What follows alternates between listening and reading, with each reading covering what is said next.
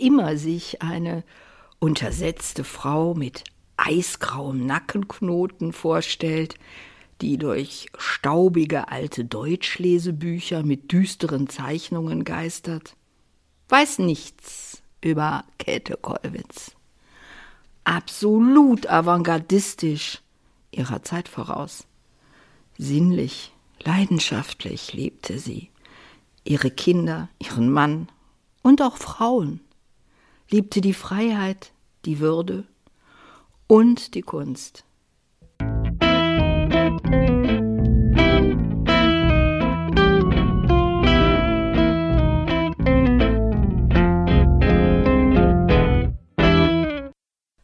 Ein Strich auf Papier, der plötzlich nach Luft ringt und atmet, vibriert und zu leben beginnt, um ein Dokument niederzulegen, dicht und porös, lebend und aufbegehrend, beginnt die Linie sich zu verdichten und gewinnt an Tiefe, an Dichte bis zum unmissverständlichen Erkennen, ob mit Kreide, mit Kohle graviert, geschnitten oder geätzt, erzählt eine jede Linie von der Wahrheit des Herzens.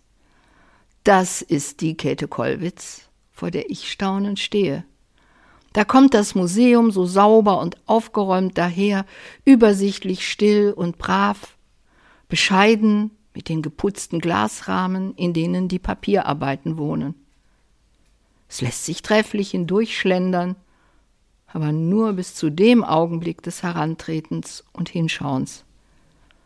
Mit Konsequenz und Mut trägt Sturm und Trauer, Verzweiflung und Kampf einer durchaus humorvollen und sinnesfrohen Frau Themen in die Wahrnehmungen, die nicht über die Sofas zum Raumschmuck taugen, keine Kunst für Dummköpfe. Technisch so sicher, mit der Liebe selbst schauend, arbeitete die Kollwitz sich durch die gesamte Bandbreite grafischer Techniken. Hier findet ihr unbeschönigender Blick in die Tiefe, die es braucht, die Dichte der Ausmaße des Erträglichen, können Lichter in die Nacht gesetzt werden, selbst wenn die Grauzonen von den Nebeln der Hoffnung erzählen, die das Unverweigerliche einhüllen. Einnahme der für unkäuflichen, aufrichtigen Mut, der Zeit voraus, alle Frauen hinter ihren putzigen Strickrahmen hervorruft. Käthe Kollwitz, Mon Amour.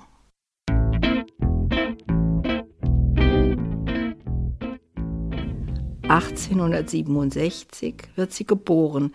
Eine Zeit hinein, in der Künstlerinnen unwirklich arbeiten konnten, als Käthe Schmidt und fünftes Kind in Königsberg. Ihr ist ein weitsichtiger Vater beschieden, der ihr Talent früh entdeckt und mit privatem Kunstunterricht zu fördern beginnt. Ihre ersten Lehrer Maler Naujoks und der Kupferstecher Mauer lassen sie schon ahnen, wie viele Grauzonen zwischen Schwarz und Weiß wohnen, die Farbigkeit von Schattentränen, die Dunkelheiten von versiegenden Lebenskräften bis hin ins Licht liebender Erinnerungen, darüber hinaus mit dem geheimen Sonnenflecken des Morgengrauens auf die dunklen Gassen. Ein Fastkind war sie noch, und doch schon über ihre Gabe ahnend, als sie Schriftsteller wie Gerhard Hauptmann kennenlernt, die Berliner Künstlerinnenschule besucht und auf Max Klinger aufmerksam gemacht wird, einem Meister des harten Metiers der Radierung mit tief empfundenen Thematiken wie die Mappe Ein Leben oder Eine Liebe.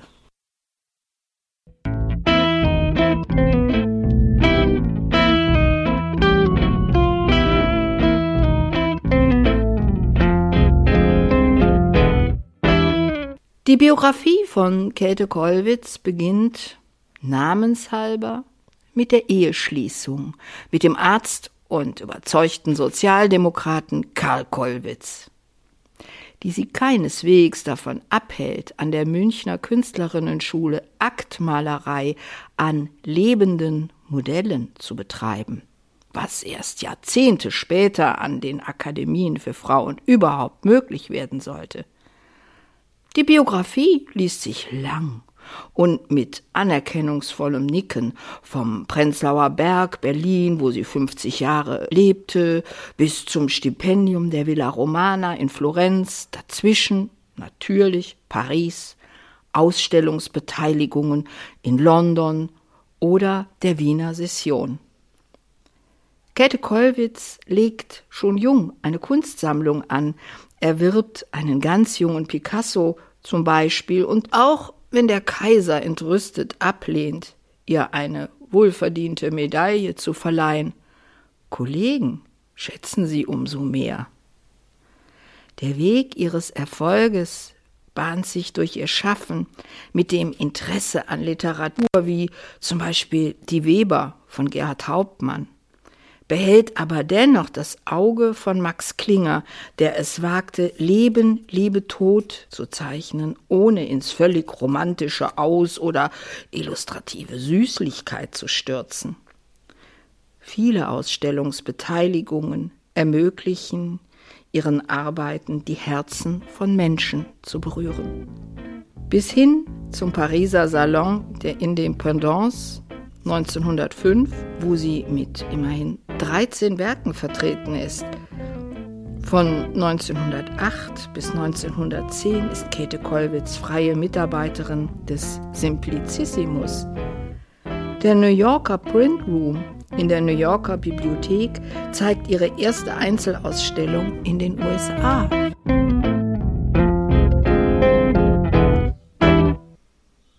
(1914) wird ihr Sohn Peter in Belgien getötet. Das Wort gefallen mag ich gar nicht sprechen, denn es klingt nach Unfall und beschönigt den Mord an Menschen als Kanonenfutter. So oder ähnlich wird seine tieftraurige Mutter es empfunden haben, die diesen Verlust auch in ihrem Lebenswerk niemals vergessen wird wenngleich es ihr nicht gerecht würde, sie über ein persönliches Trauma zu definieren. Ihre Arbeiten zeichnen sich durch tiefes, plastisches Sehen aus, und so scheint es fast selbstverständlich, dass Käthe Kollwitz sich in die nächste Disziplin, die Bildhauerei, hineinarbeitet, wenngleich sie die Arbeiten am Grabmal für ihren Sohn mehrfach unterbricht. Entschieden entwickelt sie sich zur Pazifistin in Leben und Arbeit und macht auch als diese ihren Einfluss unter ihren Kollegen und intellektuellen Kreisen geltend. Natürlich, Künstler möchten doch gefallen, verkaufen. Und da kommt diese eine und zeigt Wahrheit, Engagement. Die Herzen scheinen sich für ihre Werke zu öffnen immer bekannter und gefragter wird. Die Kollwitz.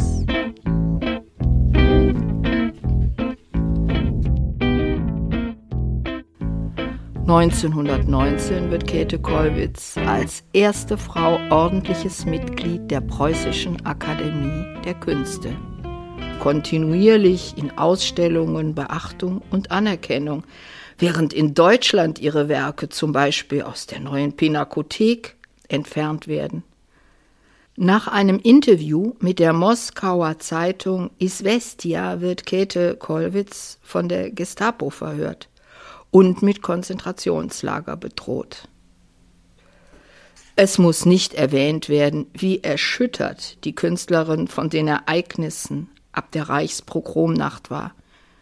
Sie versucht noch, jüdische Kolleginnen mit ihren Lebensmittelmarken zu unterstützen, bis auch sie von der tiefbraunen Düsternis des Krieges umhüllt wird. Ihr Mann Karl stirbt, ihr langjähriges Zuhause wird zerstört. Sie verbringt ihr letztes Lebensjahr auf Einladung des Prinzen Ernst Heinrich von Sachsen im Rüdenhof bei Moritzburg.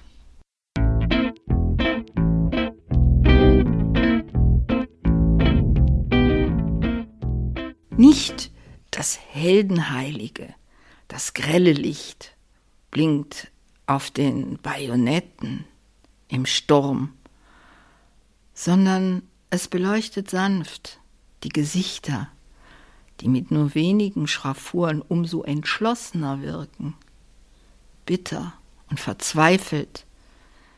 Die Hemden der hageren Männer sind geöffnet, als böten sie ihr Herz den Tod im Tausch fürs Überleben an. Ja, selbst ihre Hände gereckt, wie zum Flehen, zum ungleichen Tausch. Sie tragen Sensen, eigentlich die Werkzeuge ihres Alltags, zum Überleben geschliffen. Jetzt auf ihrem Hoffnungsaltar zum Opfer. Aber sie kämpfen, sie singen, sie schreien. Bilder, wie es sie zu allen Zeiten und überall gab. Die Kollwitz zeichnet sie und zeigt damit auf die Zeit, die ihr Maul öffnet, um mit Lügengeschrei die Menschen zwischen zwei Kriegen auszupressen. Solche Arbeiten wagt eine Künstlerin in dieser Zeit. Und doch auch das Paar. Schon alt, wenn man es mit jungen Augen anschaut, das sich nun aus einem düsteren Berg erhebend leidenschaftlich liebt, umarmt und mit allen Sinnen, mit Liebe, Lust und Leidenschaft vereinigt. Ja, klein und groß und räumlich. Käthe Kollwitz erfüllt all dies mit dem Verlangen nach Frieden. Ihr Sozialismus sucht die Würde, die Unantastbare, im Miteinander und das mit Kraft.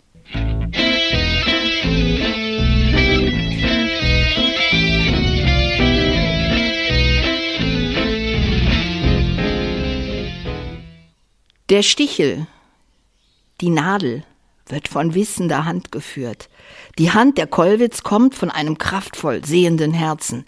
Sie sticht mitten hinein in die Wirklichkeit, in die Not, die Sorgen und erzählt die Geschichten der Ausgelieferten, der Ohnmacht und der Wirklichkeit. Kein Wunder, dass es dem Kaiser nicht so sagt. Ihr Stichel scheint in die Narben ihrer Zeit zu fahren, um ihre Verletzungen bloßzulegen, sichtbar unter der Kruste bürgerlichen Wohlverhaltens all die Armut, den Hunger, das Leid. Die Kollwitz reißt damit das Frauenleben ihrer Zeit auf, gibt ihm ein Gesicht, auf das sie nun zeigt. Sie wiegelt auf, Sie hält zu denen ohne Pomp und Pelz, ist mitten unter denen, die vor den Toren der Fabrikanten, den Villen, den Palästen nach Brot schreien. Bei der Mutter müde ausgemergelt, ein Kind noch an ihre Brust gedrückt, das andere hinter sich an ihren krumm gearbeiteten Rücken gelehnt. Die anderen reißen die Pflastersteine mit bloßen Händen aus der Straße, sammeln sie in ihren Schürzen, reichen sie durch zu den mageren Händen, die das eiserne Tor umklammern, mit knöchernen Fingern, krallend, verzweifelt, in ihrer Radierung vom Sturm. Eine Radierung, das ist nicht die Reibung weichen Gummis, sondern der Name Radere kommt von erhitzen, denn in Säurebädern werden die Stiche, die in Asphaltlack auf Kupfer- oder Zinkplatten gezeichnet wurden, geätzt. Erst dann werden sie mit Farbe bedeckt und poliert, bis sie auf einer Tiefdruckpresse mit gefeuchteten Bütten und Filzen wieder aus ihrem Ätzversteck gehoben, erhaben auf dem Papier stehen.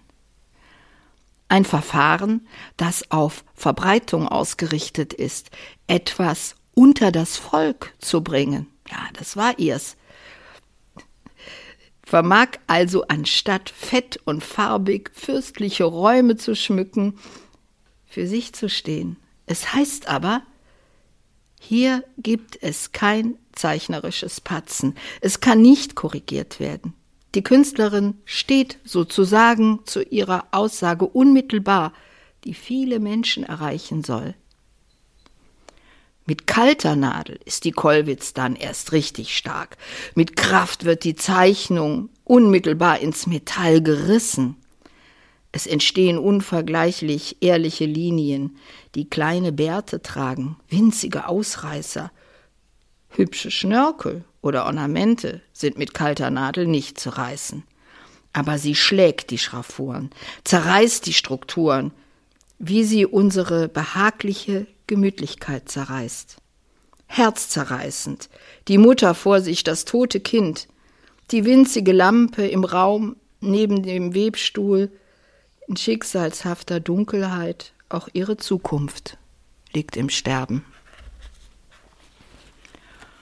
Und ohne Kitsch, ohne Getue, hart und klar sehen wir die Zeit, die Welt hinter den Weberaufständen, die Armut und den Kummer, so wirklich und endgültig.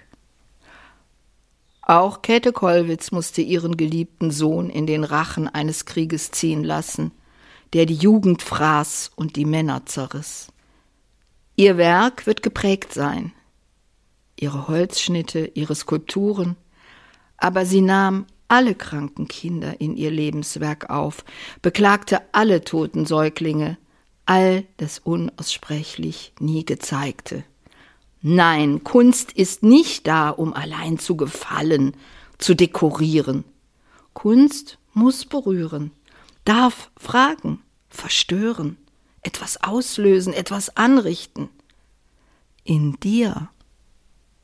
Und diese Käthe Kollwitz hat aufgetischt vom aufrichtigsten, vermochte dennoch etwas zu erzählen von Zusammenhalt, Gemeinschaft, ja Sozialismus, von der Liebe in jedem Alter, von sich gegenseitig zu stützen, miteinander zu kämpfen.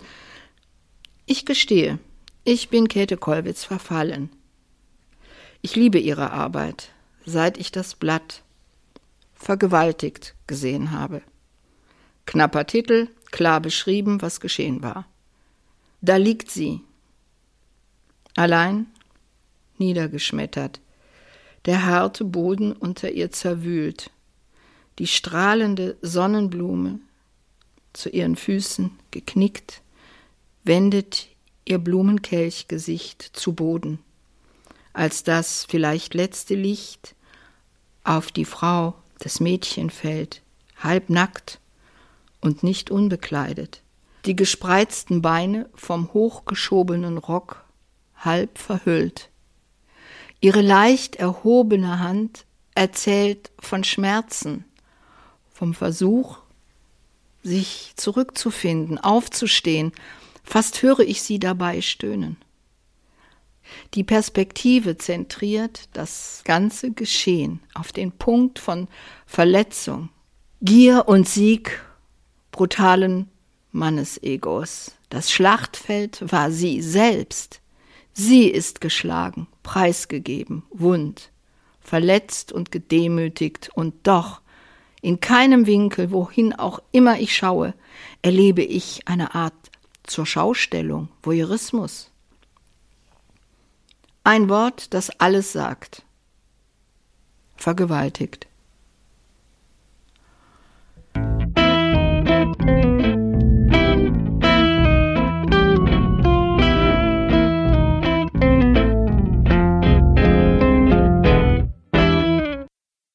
Am 22. April, wenige Tage vor Kriegsende, stirbt Käthe Kollwitz in Moritzburg.